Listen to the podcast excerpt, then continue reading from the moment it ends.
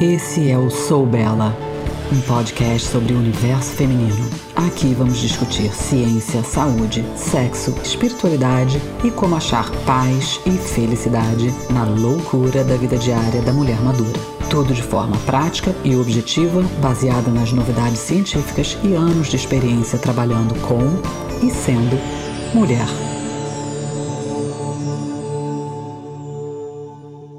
Bem-vinda ao Sou Bela. Hoje eu vou falar mais sobre proteína, com foco na construção de massa muscular, continuando no pensamento de músculo esquelético como órgão de longevidade. Eu vou falar da quantidade ideal de proteína para construção de massa muscular, do horário ideal de consumo e como dividir a quantidade de proteína necessária ao longo do dia para termos um melhor aproveitamento. Assim como falar das diferentes necessidades proteicas entre uma jovem e uma idosa devido aos hormônios que estão presentes ou não em cada fase da vida. Eu falarei sobre diferenças entre homens e mulheres, de como distribuir a sua proteína ao redor dos exercícios, o que comer no pré-treino e também o que se sabe hoje sobre mulheres, atletas e jejum. Eu vou falar de emagrecimento e da diferença entre perder peso a qualquer custo e o que fazer para emagrecer, mas ao mesmo tempo manter a sua saúde e a massa muscular. Eu começo explicando um pouco metabolismo, e isso pode ser um pouco denso. Mas, de novo, antes de eu te dizer o que comer, que quantidade de comer, a que horas comer e tal, eu queria te dar um entendimento de mecanismo para que você aprenda a fazer escolhas dependendo da situação em que você se encontre, ao invés de ser mais um papagaio de pirata ditando regras que não existem, porque tudo na vida depende de contexto. E chances são que você é também filha de alguém e mãe de alguém. Ou seja, eu quero que você saiba o que fazer, não somente para você, mas também como ajudar aos seus pais e aos seus filhos. Se você ainda não ouviu o primeiro episódio da proteína, que é o episódio 8, vale a pena dar uma conferida, porque eu não vou repetir os conceitos de qualidade e aminoácidos, porque eu já falei bastante sobre isso. E sim, tudo o que eu falar hoje se aplica tanto para quem é vegetariano quanto para os onívoros. Então, bora começar. Existem necessidades diferentes e impactos diferentes da proteína dietética ao longo da vida. Um jovem de 16 anos, em comparação com um adulto de 65, tem necessidades e capacidades de utilização de proteínas distintas. A forma que ocorre a assimilação de aminoácidos no tecido muscular em pessoas de diferentes idades depende dos hormônios que estão presentes nas diferentes fases da vida e também existe diferença entre os sexos, já que mulheres e homens são impactados diferentemente por seus hormônios sexuais ao longo da vida. Isso se torna um complicador maior para as mulheres porque existe muito pouca literatura específica para elas. Praticamente todas as pesquisas em construção de músculo, fisiologia de exercício e jejum foram realizadas em homens e também em animais do sexo masculino. Ou seja, as flutuações hormonais que a mulher passa ao longo da vida desde a puberdade até a menopausa, foram completamente ignoradas e usamos afirmações e ideias de jejum que foram testadas, em sua maioria, na população masculina. A eficiência em que o corpo exerce a síntese de proteína declina com a idade mesmo comendo a mesma quantidade de aminoácidos, e por isso a necessidade de um foco maior e de uma ingestão maior de proteína ao envelhecermos também se faz necessário. Lembrando do episódio 8. A reciclagem de proteína do nosso corpo está acontecendo o tempo todo e depende dos aminoácidos essenciais. Como já vimos, nosso corpo é feito de proteínas. do seu cabelo, às suas células imunológicas, aos seus músculos, tudo depende dessa reciclagem de proteínas.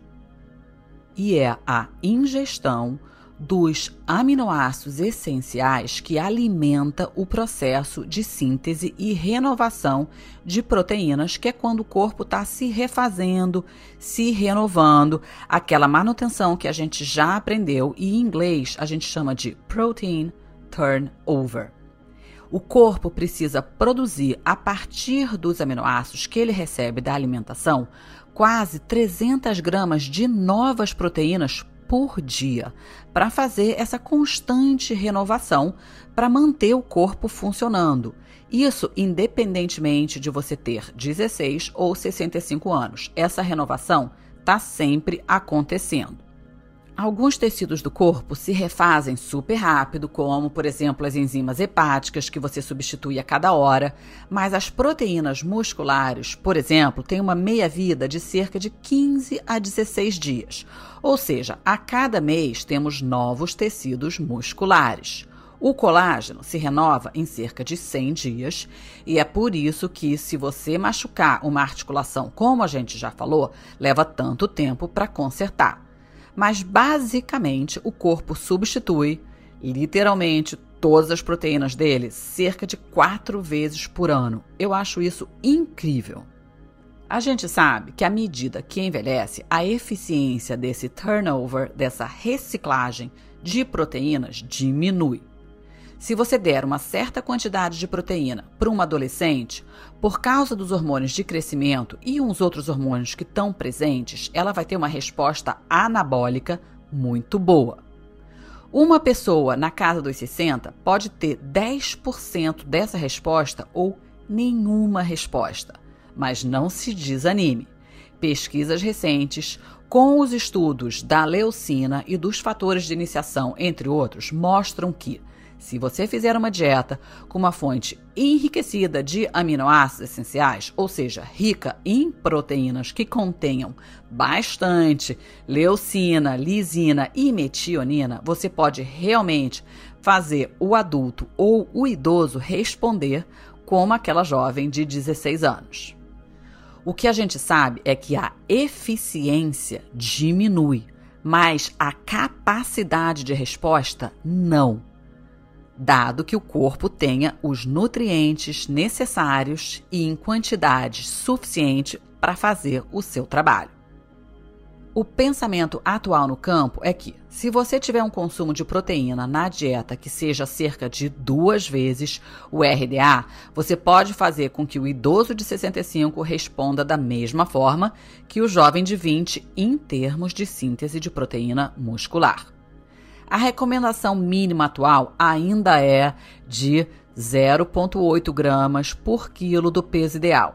Ou seja, para superar essa resistência anabólica ao envelhecer, você deveria consumir pelo menos 1,6 gramas por quilo, que é duas vezes a recomendação atual.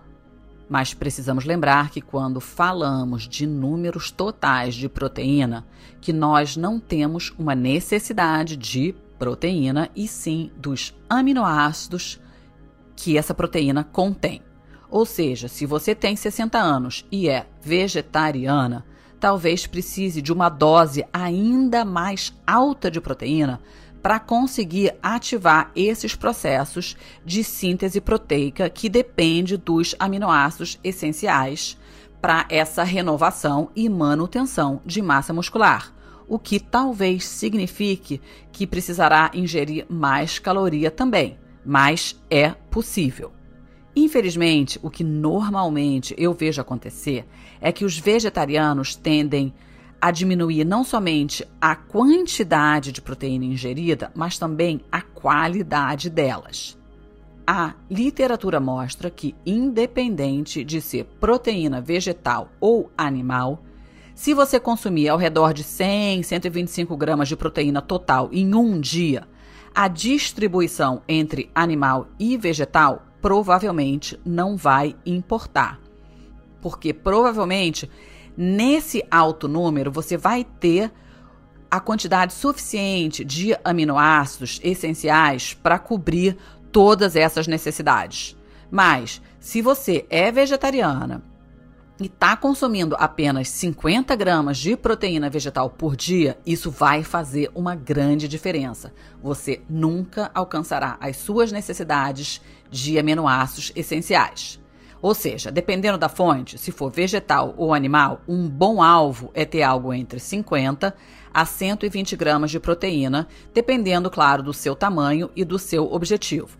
Uma pessoa consumindo proteína animal vai conseguir se virar com 50 gramas para as necessidades básicas, mas se beneficiaria tremendamente se consumir mais perto do limite superior. Mas se você for vegetariana e achar que vai se dar bem com 56 gramas diária, pense novamente, isso não é suficiente. O que, que pode explicar as diferenças na resistência anabólica à medida que envelhecemos? Primeiro e mais importante são os hormônios. Entre a pessoa de 65 anos e a outra de 16, há uma grande diferença no nível de andrógeno entre elas. Assim como quais hormônios que estão estrelando esse show e conduzindo o metabolismo. Quando você está crescendo, os hormônios de crescimento são seus amigos. Eles são a estrela da festa e vão te fazer crescer independentemente do que você comer. Se você olhar para a desnutrição na África, as crianças crescerão com dietas realmente ruins. Elas podem não crescer tão saudáveis, podem não viver tanto, mas existe uma natureza de sobrevivência, de reprodução nisso. Os hormônios que são dominantes para impulsionar o crescimento quando você é jovem são a insulina e o IGF-1, que é a sigla para Insulin-like Growth Factor. Um bebê vai crescer independentemente de proteína. A insulina é um hormônio de crescimento.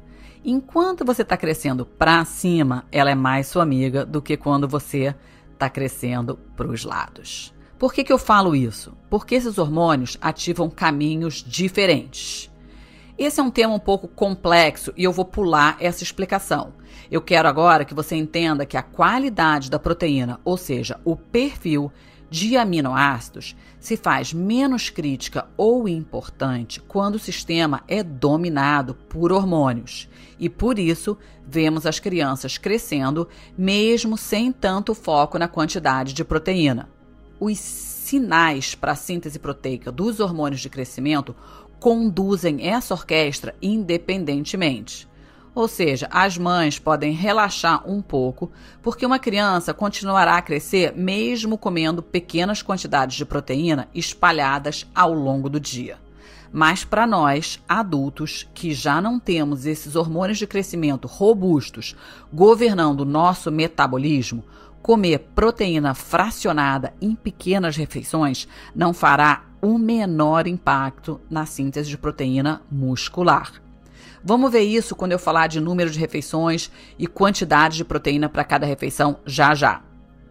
Quando a gente para de crescer lá pelos 25 anos, esses hormônios nos afetam de forma diferente. A gente não tem mais a força deles guiando e direcionando a síntese de proteína muscular. E nessa ausência, todo esse processo passa a depender na qualidade e quantidade de proteína ingerida.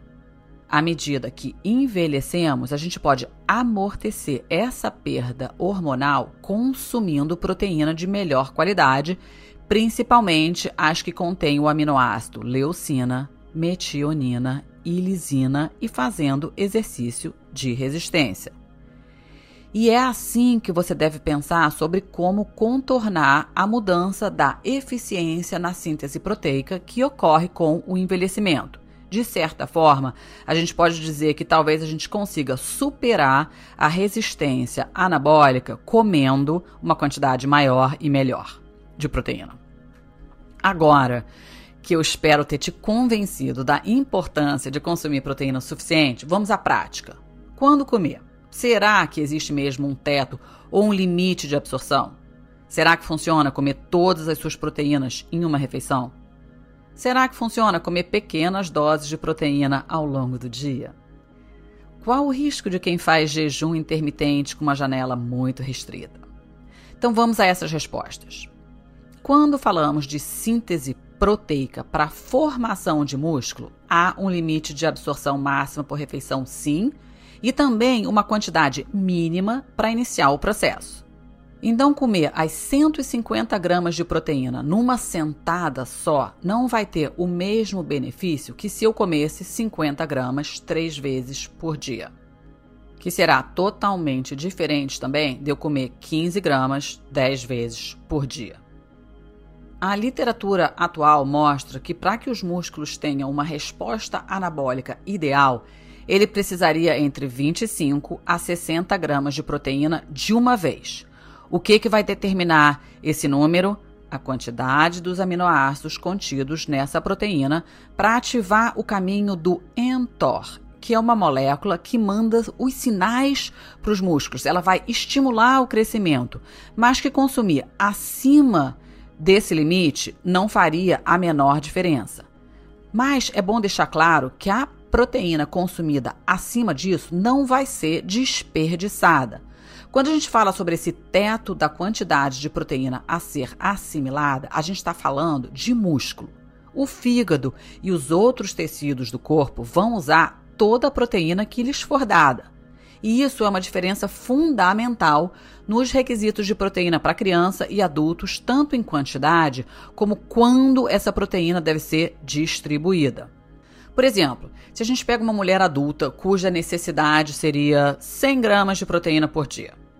Se ela dividir isso em refeições muito pequenas, tipo se for gotejando 10 gramas durante todo o dia, come um iogurtezinho aqui, aí horas depois come uma barrinha de proteína, aí daqui a pouco come um ovo, ela nunca vai estimular a síntese de proteínas musculares.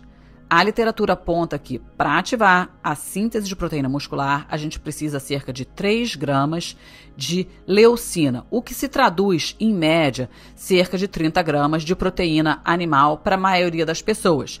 E por isso que vem esse cálculo de comer 30 gramas de proteína por refeição. Mas esse número baseado em gramas de proteína pode mudar dependendo da proteína consumida, pois já aprendemos que o, o que interessa mais é a qualidade dos aminoácidos e não somente a quantidade total de gramas ingeridas. Mas, voltando à absorção, o fígado dessa mulher vai ficar perfeitamente bem. O intestino, o fígado, o coração, os rins responderão à proteína líquida consumida por dia. Não importa quando você a comeu. Mas músculo é diferente, é específico. A construção de músculos não é acionada a menos que a dieta seja exatamente correta com os aminoácidos necessários. Como é que isso funciona? O músculo detecta energia, insulina e proteína consumida antes de disparar o seu processo de construção. Se isso não tiver tudo equilibrado, ele não vai desencadear síntese de proteína muscular, mas o seu fígado vai absorver e utilizar tudo o que receber.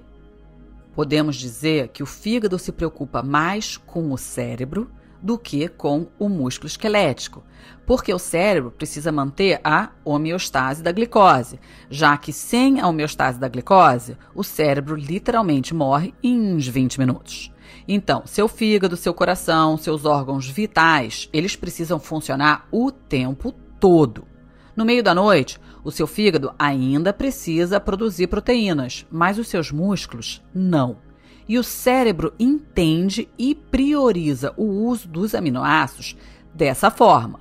Então, você está lá deitada na cama, o seu músculo está catabólico e fornecendo aminoácidos para que todos os outros órgãos funcionem. Apesar de eu enxergar o músculo como órgão de longevidade e de que seria mais interessante focar na manutenção da saúde, centrando todo o pensamento e a alimentação na manutenção dessa massa muscular, a realidade é que, momento a momento, o seu cérebro está focado na manutenção do funcionamento dos órgãos vitais para a sobrevivência nesse minuto. E, se for necessário, ele vai quebrar os músculos para obter combustível. Ou seja, pensa no seu tecido muscular como uma dispensa do seu corpo. É lá que o corpo armazena e vai buscar combustível primeiro quando ele não encontra nada em circulação.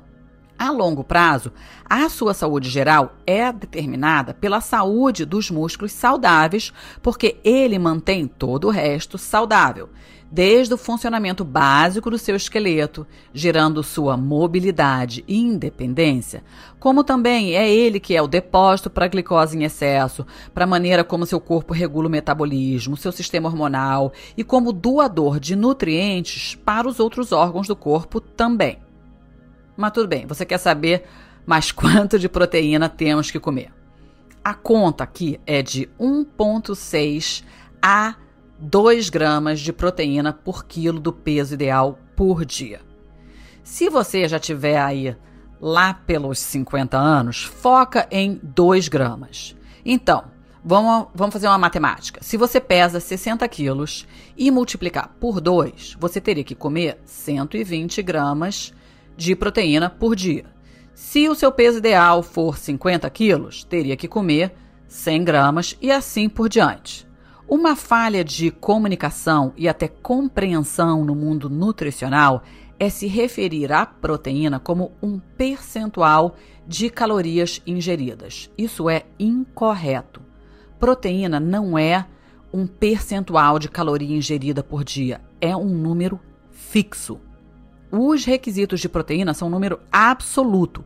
Portanto, mesmo que as calorias ingeridas diminuam, ou você quer diminuir para emagrecer, porque a sua necessidade calórica é menor, porque agora você gasta menos energia, enfim, a sua ingestão de proteína vai permanecer a mesma.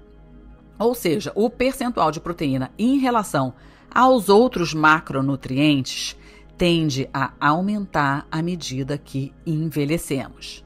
Por exemplo, se as necessidades calóricas daquela mulher lá em cima, cujo peso ideal era 50 quilos, e vamos dizer que hoje ela tem 75 anos, e aí as necessidades calóricas dela caíram para 1.200 calorias por dia. Ela ainda vai ter uma necessidade de proteína de 100 gramas por dia. Ou seja, nesse caso, a necessidade de proteína dela vai ser de 35 a 40% da caloria total ingerida. Mas se você está aí nos seus 40, faz exercício, gasta bastante energia e tem, sei lá, uma necessidade calórica de 2.400 calorias, essa distribuição muda completamente. Você sim vai poder consumir muito mais carboidrato e gorduras percentualmente falando, do que aquela mulher de 75 anos, por exemplo. Então, quando as pessoas estão focadas em perder peso, é importante lembrar que as necessidades de proteína continuam a ser um número absoluto e não uma porcentagem das calorias diárias. Ou seja, se torna vital manipular a gordura e os carboidratos para não extrapolar demais nas calorias, mas jamais reduzir a proteína para não perder massa magra, porque você quer perder gordura e não músculo.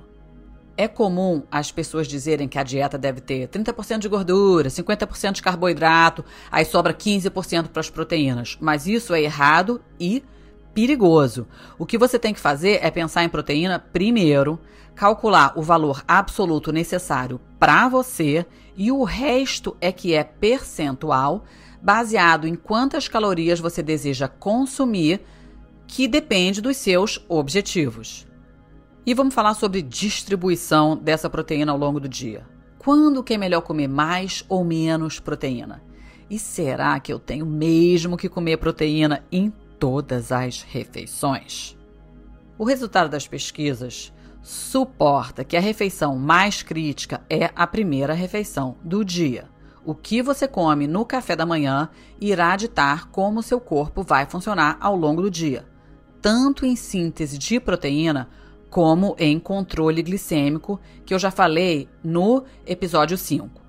Aqui eu estou me referindo ao café da manhã como a primeira refeição.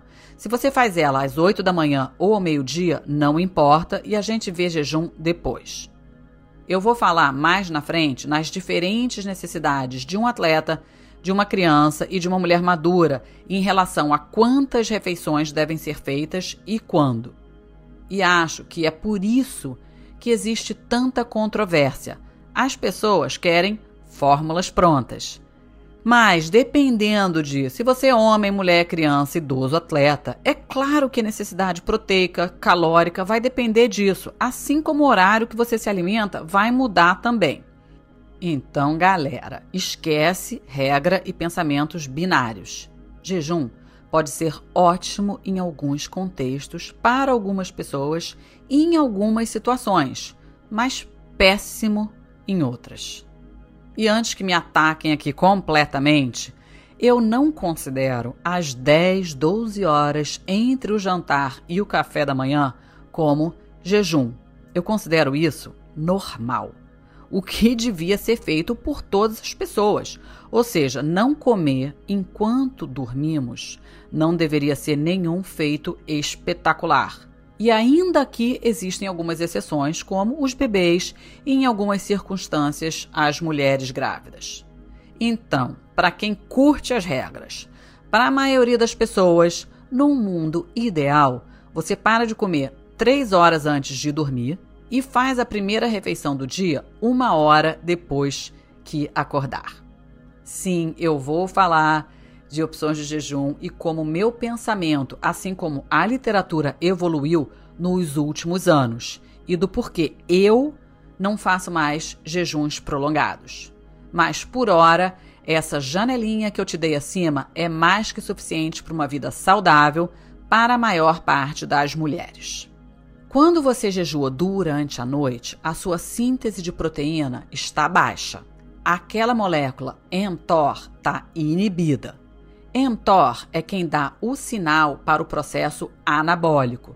Até que você tenha leucina suficiente, os seus músculos permanecem num estado catabólico, ou seja, você está quebrando proteínas, que é o oposto de anabólico, que faz as coisas crescerem, que constrói os músculos. Sim, quem já ouviu falar que a gente faz jejum porque queremos inibir mTOR para a longevidade, não está errada. Mas o que queremos mesmo é que essa molécula seja ativada quando necessário, mas não o tempo todo. E o aminoácido leucina, ele ativa mTOR somente nos músculos, enquanto a insulina ativa mTOR em todos os tecidos. E é aí que entra o tal jejum metabólico ou a dieta que mimica o jejum, que é papo para outro podcast. Na prática, o que a gente vê acontecer é que, à medida que envelhecemos, as pessoas consomem cada vez menos proteína. Talvez por uma incapacidade de digestão e também não comem muita proteína no café da manhã. E lembra, a eficiência da síntese proteica também está diminuindo e tudo isso acelera o envelhecimento e a perda de massa magra ainda mais. Solução cuidar da digestão para que possa digerir proteína e não evitá-la. Suplementar se for necessário.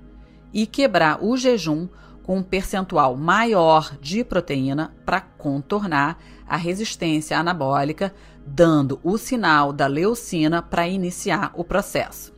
Então vamos falar agora de como devemos distribuir a proteína ao longo do dia. Quantas vezes por dia você tem que comer?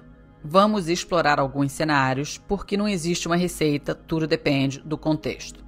A maneira mais eficiente seria fazer o que chamamos na literatura de um carregamento antecipado de proteína.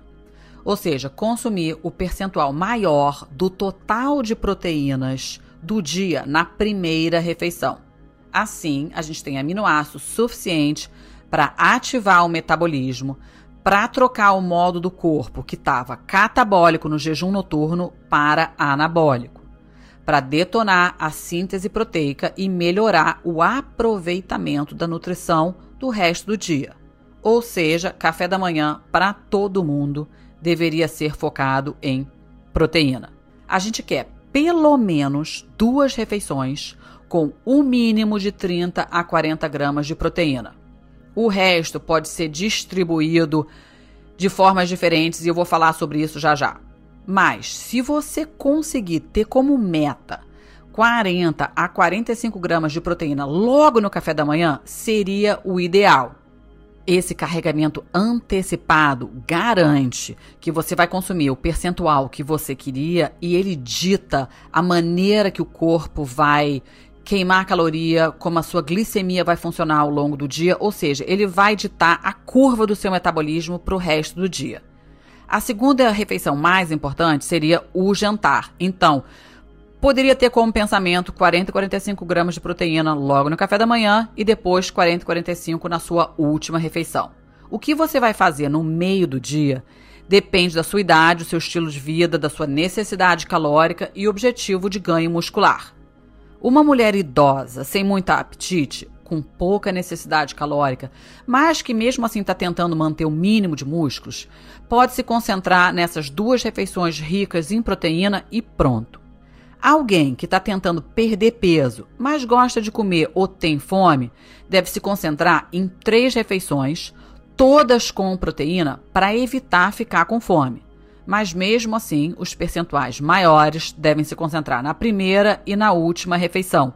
Eu já vou te explicar por que de comer a proteína nas pontas. E quem está tentando construir hipertrofia, ou seja, ganhar e crescer massa muscular, talvez precise de quatro refeições ricas em proteína para conseguir consumir a quantidade calórica e proteica necessária para os ganhos. Por que isso? A gente já aprendeu que existe um limite de aproveitamento de proteína ingerida que irá para a construção de músculos. E as pesquisas mostram um teto entre 50 e 60 gramas de uma vez no máximo. Também aprendemos que para ativar a sinalização de mTOR para síntese proteica muscular, precisamos um mínimo de 30 gramas. Se você fizer bastante exercício, a sua necessidade energética, ou seja, a sua necessidade calórica, também vai ser maior. Assim, você vai precisar daquelas quatro refeições para bater todas essas metas. Mas ainda assim, a literatura mostra que a primeira e a última refeição são absolutamente as mais importantes. A gente não tem muita literatura falando da necessidade e resultado de alta proteína no almoço.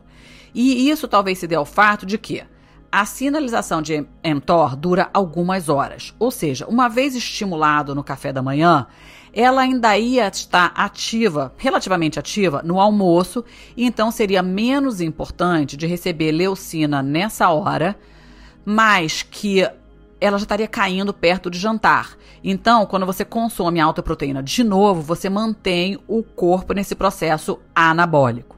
Resumindo, a razão pelo qual uma pessoa, um atleta com o objetivo de ganho de massa muscular precisaria de quatro refeições ricas em proteína seriam: 1. Um, por causa dos efeitos da leucina na sinalização de mTOR para iniciar a síntese de proteínas musculares. Depois, para conseguir obter quantidade de proteína suficiente para o dia para os seus objetivos, porque se você precisa de mais proteína, mas o máximo de aproveitamento é ao redor de 50 gramas em uma refeição, você vai precisar de uma outra refeição para suprir essa necessidade. Ou seja, vai ter que comer mais. E é aqui que normalmente eu vejo entrar a suplementação. Outra dúvida frequente é em que horário, em relação ao exercício ou treinamento de força, seria melhor consumir a proteína. Vamos entender mecanismos e o que a literatura atual fala. A gente sabe que essas conclusões são baseadas nas pesquisas que temos até agora e que são, na maior parte, feitas em homens. Exercício exaustivo é catabólico. Não importa o que você coma antes, ou seja, pela simples natureza do exercício, você vai destruir, quebrar ou utilizar músculos durante o treino. O consumo de proteína antes do exercício não vai amortecer esse processo catabólico durante o exercício. O benefício maior para a construção de massa muscular virá com o consumo após o exercício, não antes. Mas lembrando que precisamos de energia para fazer o exercício. Então, apesar do benefício maior para efeito muscular vir depois do treino, isso não significa que você precise ou deva treinar em jejum. E no caso das mulheres acima dos 40, esse treino em jejum poderá ser bem contraproducente. Mecanisticamente falando, repetindo só para ficar claro, você pode comer todos os aminoácidos antes do treino. Isso não vai impedir o processo catabólico, porque exercício é uma atividade catabólica, você vai estar tá quebrando músculo, não importa quantos aminoácidos estejam a bordo durante o levantamento de peso. Será mais importante que você tenha uma boa refeição rica em proteína para facilitar essa reconstrução depois do treino, quando o corpo estiver reconstruindo ou se adaptando. Mas isso não quer dizer que se comer antes vai atrapalhar, tá? Existe uma controvérsia na literatura sobre esse antes e depois. Mas o meu entendimento e crença é que a gente sempre precisa de contexto para decidir o que fazer. Ou seja, o horário da alimentação vai depender de quando o exercício vai ser feito, quão puxado ele vai ser, qual vai ser a duração e qual estágio o atleta se encontra, qual é o seu estilo de vida, qual é a sua capacidade digestiva, etc. Resumindo, não dá para afirmar que treinar em jejum sempre será bom ou sempre será ruim. Outro aspecto também pode ser que treinar com a barriga cheia de proteína não é assim tão prazeroso. E também olhando e focando em digestão, que é a função do sistema nervoso parasimpático, que acontece quando a gente está relaxado, tudo isso aponta para o benefício maior do consumo de proteína pós-treino. Mas isso não quer dizer que você não possa consumir antes. Ou seja, sempre tem nuance dependendo da pessoa e da circunstância. Mas nutrir pós-treino sempre se faz necessário. Agora, quando depois varia. De acordo com os estudos do Don Lehman, Josh Anthony, Tracy Anthony, que investigaram essa resposta de síntese de proteína para a construção do músculo pós-treino em ratos, eles descobriram que quando você sai de um exercício exaustivo, o músculo permanece catabólico até que você ingira leucina suficiente para reverter o processo. Foi desse estudo que eu tirei lá aquelas 3 gramas de proteína para impulsionar o anabolismo. Eles também descobriram que tem uma janela de duas horas logo depois do exercício, onde você pode ver o maior efeito da alimentação. Mas que isso só se fez importante quando eles estavam analisando os indivíduos não treinados, ou seja, iniciantes. Quando eles olharam para os atletas de um período mais longo, essa janela curta de necessidade de alimentação desapareceu. Quando o corpo já estava adaptado ao exercício de resistência, ele se regulava durante o dia todo. Ou seja, não importa se você consumir a proteína nessa janela de duas horas ou ao longo do dia. Mas esses estudos foram realizados em animais e homens. A literatura atual mostra que nas mulheres essa resposta é diferente e que elas realmente precisam comer numa janela pós-treino bem menor para não ter efeitos detrimentais aos seus hormônios. E essa janela menor seria entre 30 a 45 minutos após o exercício. Então, para evitar esse catabolismo, ou seja, perda de massa muscular e de detonar uma resposta negativa no eixo HPA, que regula os hormônios de estresse e uma outra cascata de consequências hormonais, como resposta, pensa tiroide, cortisol, etc., mulheres não deveriam malhar de barriga vazia e deveriam se alimentar logo após o treino. E principalmente as mulheres na perimenopausa, ou seja, na casa dos 40.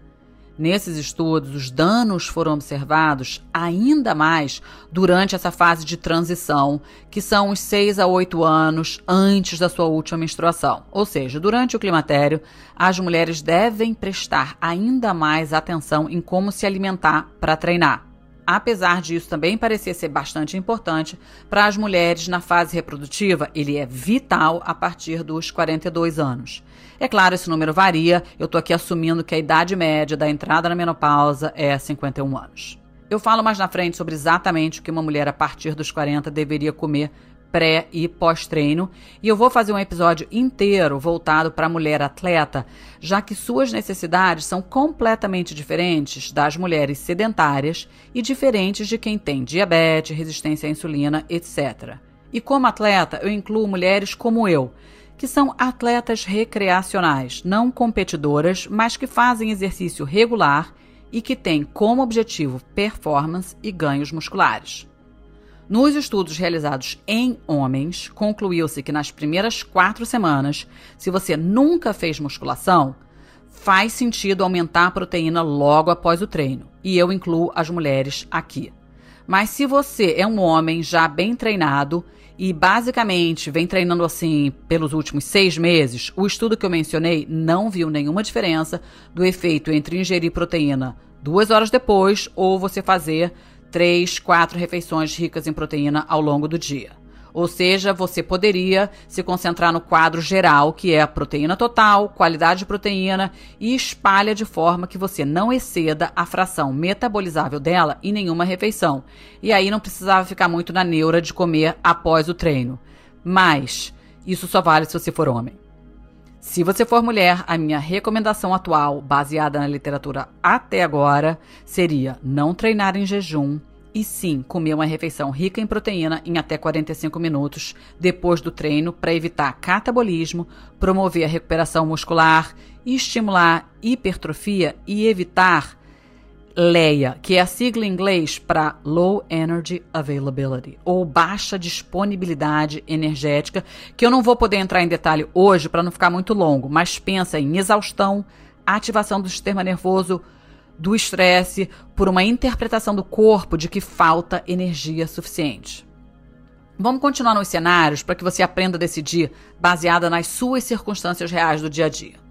Se você vai treinar às 6 da manhã, é completamente diferente de se você vai treinar ao meio-dia ou às 6 da tarde.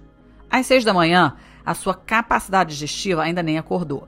Vai ser difícil comer muito e principalmente comer proteína. Então, aqui o jejum normalmente é proposto se o treino não for muito longo. Mas se você já estiver na casa dos 40, mesmo com essa capacidade de digestão diminuída, ainda seria recomendado comer alguma coisa leve ao invés de treinar no jejum total. E o que seria isso? A literatura sugere que só 90 calorias já seriam suficientes para evitar essa baixa disponibilidade energética.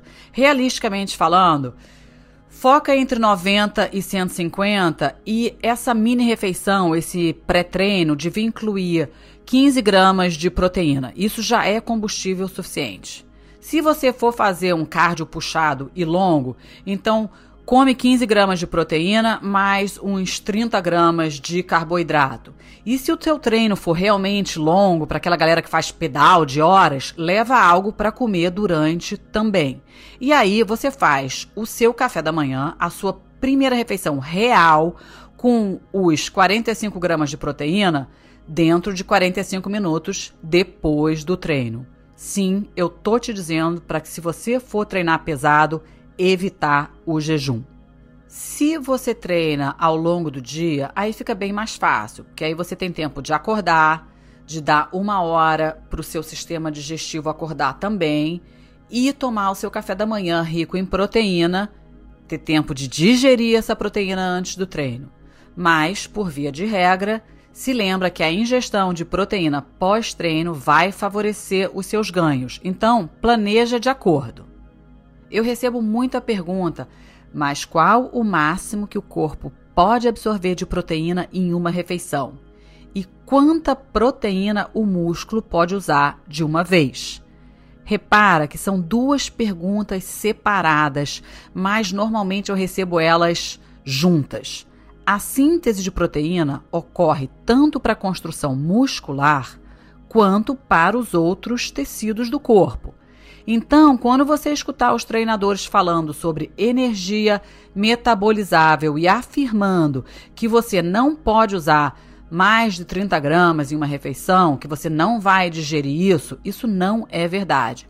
Se você comer 100 gramas numa refeição, você vai digerir e absorver as 100 gramas de proteína dessa refeição, menos as fibras, e é claro, tem que levar em consideração sua capacidade digestiva e tal.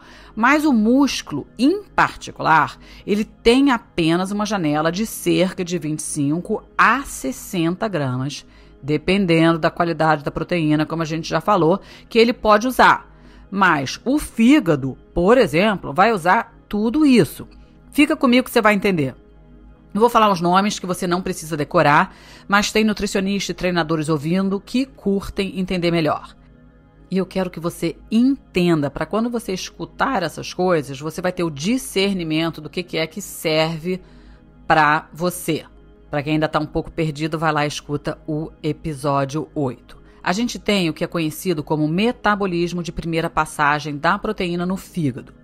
Quando você come uma refeição com proteína, aproximadamente 50% dessa proteína é degradada na primeira passagem no fígado em nitrogênio e carbono antes de chegar no sangue. A exceção disso são os aminoácidos de cadeia ramificada, leucina, isoleucina, valina, onde quase 75 a 80% deles entram no sangue imediatamente e os seus músculos estão prestando atenção.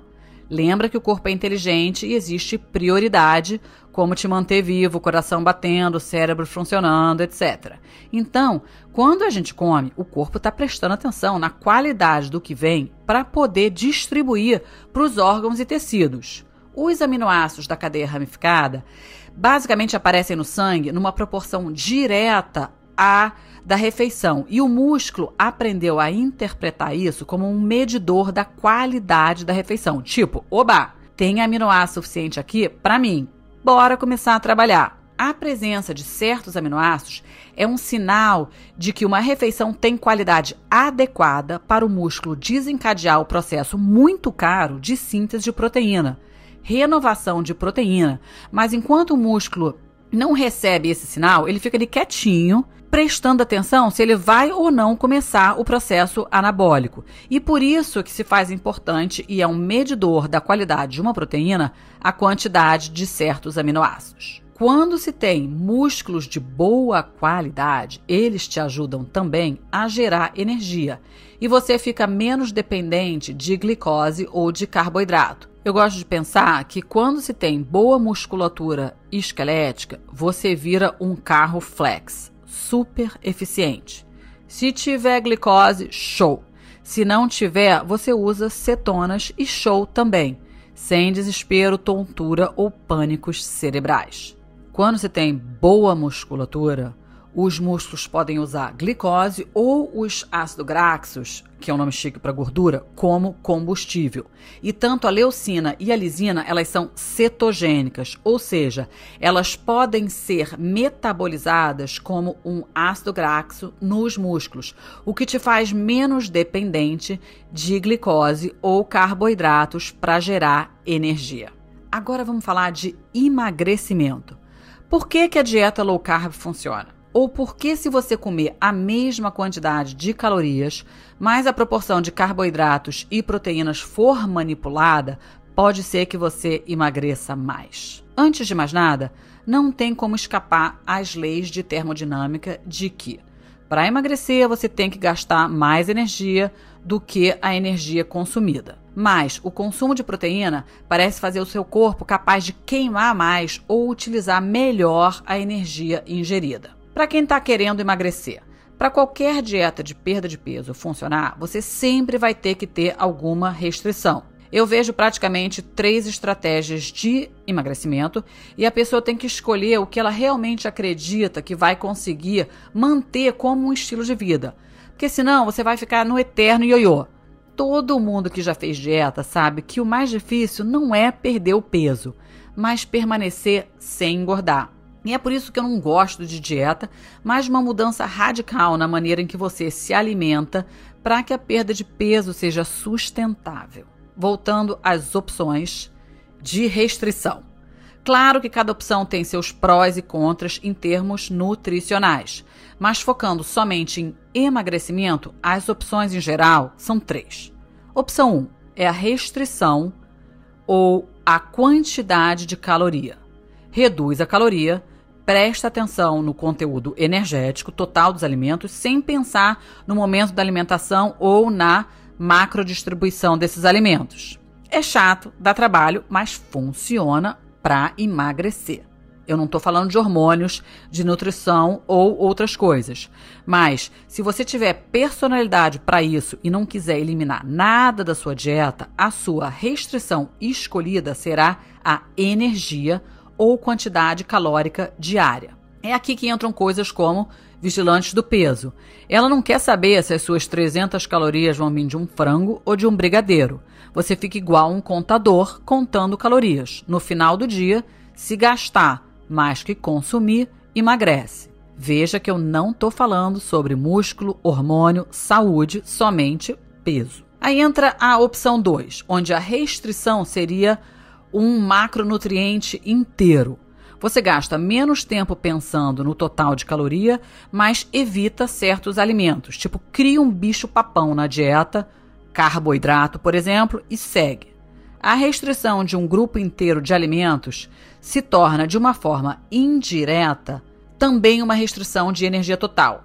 Os efeitos hormonais serão um pouco diferentes, assim como o impacto em saciedade, em massa muscular versus massa gorda. Mas, de novo, a restrição aqui é um grupo inteiro de alimentos.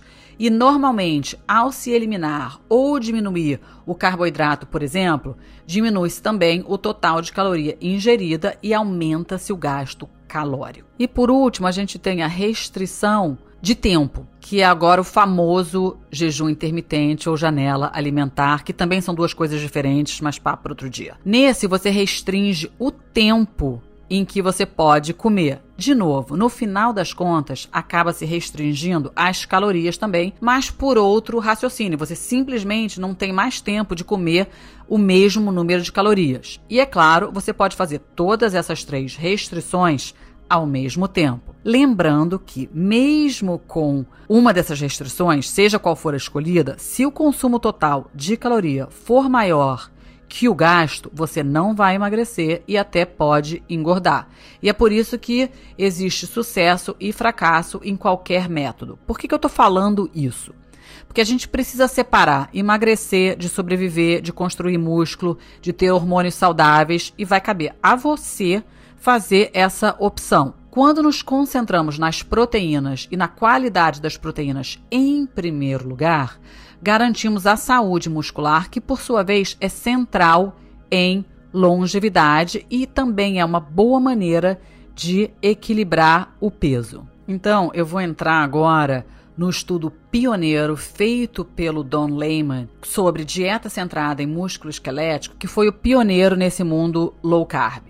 Esse estudo analisou diferentes tipos de dieta, onde os participantes recebiam exatamente a mesma quantidade de caloria, mas em diferentes proporções de macronutrientes. E ele concluiu que o pulo do gato foi manipular a proporção de proteína e carboidrato.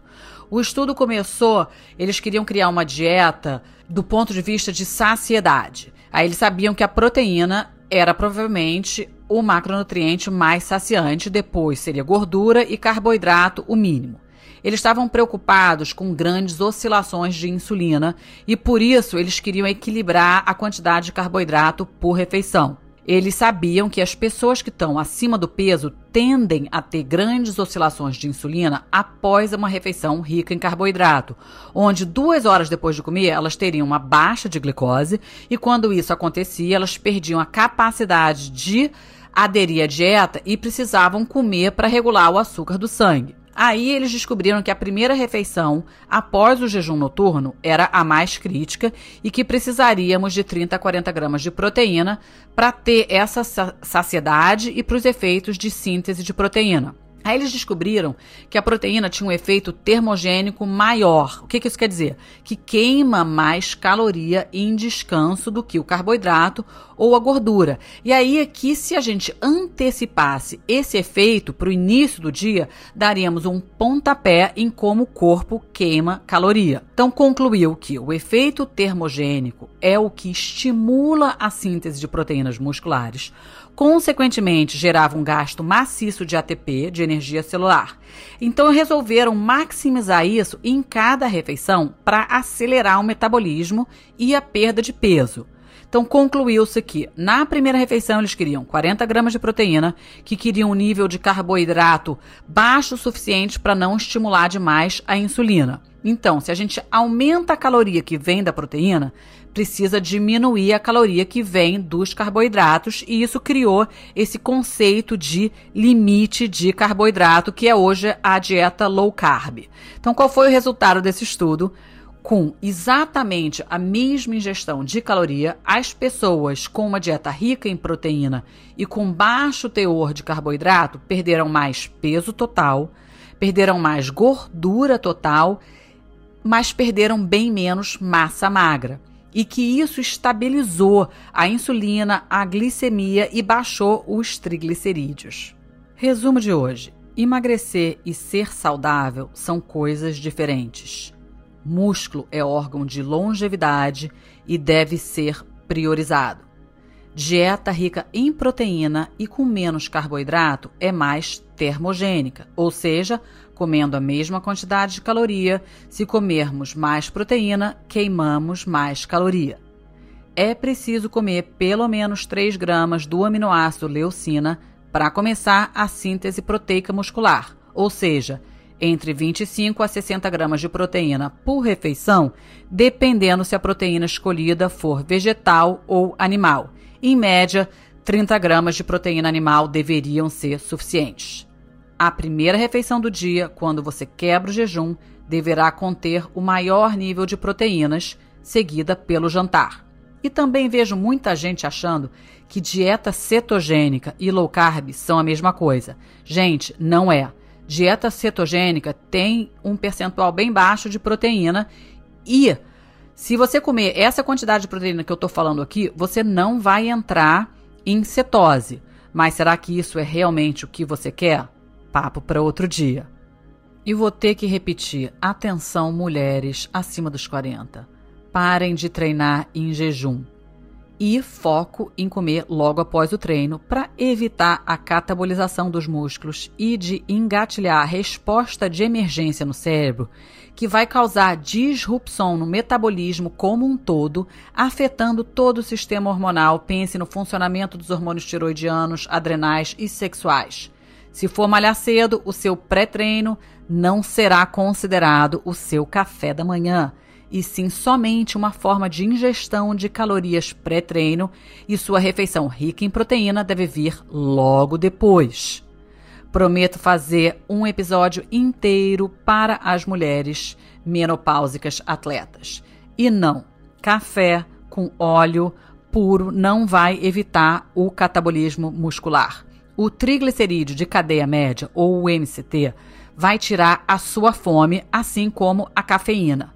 O MCT vai retardar a metabolização da cafeína, mantendo o efeito dela no seu sistema por mais tempo. Então, isso te dá a falsa impressão de saciedade, corta a fome, mas não vai te dar combustível suficiente para treinar. E sim, isso vai gerar consequências hormonais indesejadas. Sim, eu sei que várias de vocês vão dizer que adoram, que perderam peso. Eu também adoro. Não estou questionando isso. Mas perder peso, construir músculo e manter a saúde do seu sistema nervoso são coisas totalmente diferentes. Por isso é sempre válido perguntar: o que é que eu quero? Emagrecer a todo custo tem um preço. E esse preço pode ser não somente a sua saúde mental, como a saúde do seu corpo como um todo. Eu já sei que você vai perguntar o que é que eu faço. Então, quando eu treino cedo e eu não quero ou não consigo comer, o que eu faço é dar uma turbinada no meu café, porque eu sim uso a cafeína como pré-treino. Eu adiciono proteína em pó, MCT, canela, creatina e sunfiber. Assim eu tenho poucas calorias, quase nenhum volume na barriga, mas garanto proteína, fibra e gordura. Eu não faço aeróbicos longos por motivos que eu elaboro num outro podcast. Então, para exercício de resistência e para sprint interval training, que é o que eu faço, essa comidinha segura a onda. Se eu treino mais no meio da manhã e eu sinto que o meu ácido estomacal já acordou e eu tenho mais apetite, aí eu como mais um pouco ou mais ou muito. Tudo depende do dia e de que horas eu acordei e dependendo do horário que eu vou treinar. Crianças em fase de crescimento têm menos dependência nos sinais dos aminoácidos para síntese proteica e podem sim comer a sua proteína pingada ao longo do dia, mas ainda assim elas precisam consumir proteína. Claro, como elas têm massa menor, o requisito total delas também é menor. Mas aqui eu estou só falando de proteína. Criança sofre o efeito glicêmico e tem resistência à insulina como adulto. Ou seja, só porque é criança, não pode nem deve ficar comendo açúcar e merda o tempo inteiro. Fio, acabei. como a minha intenção é dividir as novidades do mundo científico sobre uma lente humana e feminina a custo zero para você, eu realmente preciso da sua ajuda para continuar podendo investir tempo nesse projeto. Se você está curtindo os episódios, eu peço que divida com as suas amigas e que divulguem também o meu Instagram. Se tiver sugestão de tema, críticas construtivas, como por exemplo, foi difícil acompanhar esse episódio? Você gosta de detalhe ou prefere menos ciência? Esse podcast é para responder às suas perguntas. Então, me deixa comentários no Instagram. Eu realmente leio todos pessoalmente. Namastê.